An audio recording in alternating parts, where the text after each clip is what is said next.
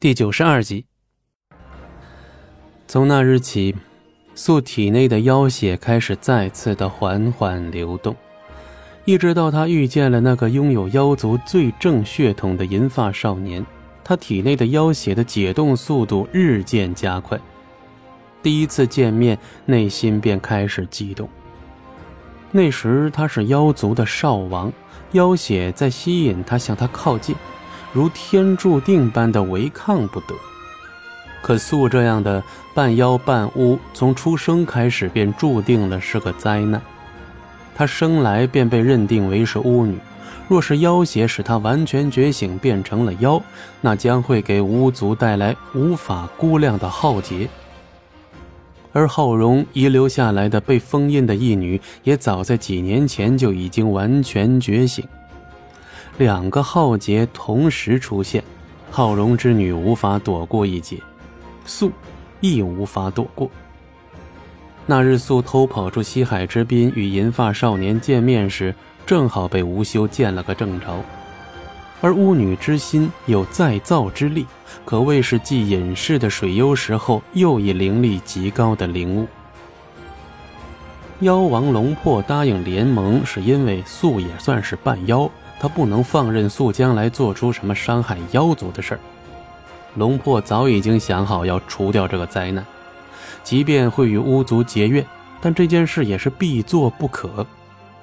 不过好在吴修已经做出承诺，由他无尽门来取巫女之心，如此一来，妖族便不用违反誓言，也不会遭受天罚。但是龙破万万没想到的是，鬼王和吴修各怀鬼胎，他们只想找妖王这个替死鬼来接受妖法。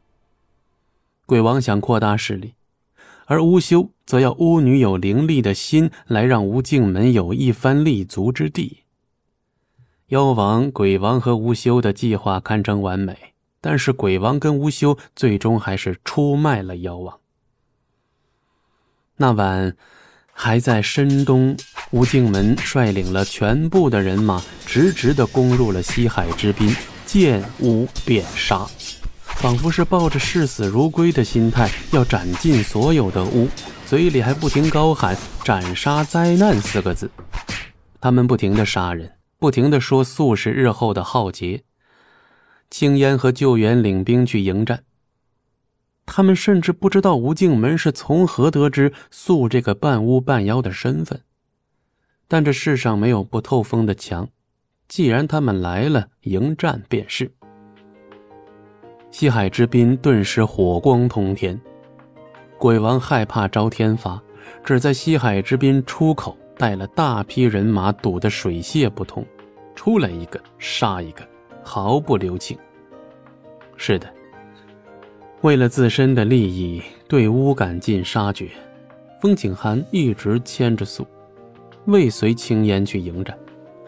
这世间什么都可以重来，可百里暮雪却只有一个。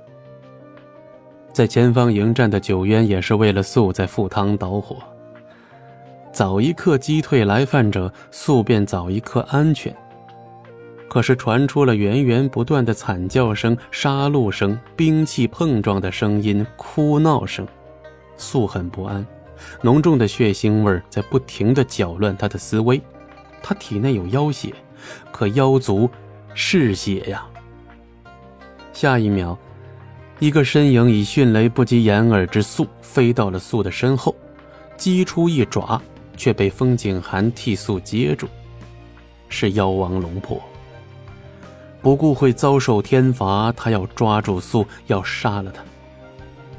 只要杀了他，日后的一场大浩劫就可以避免，至少他们是这样认为的。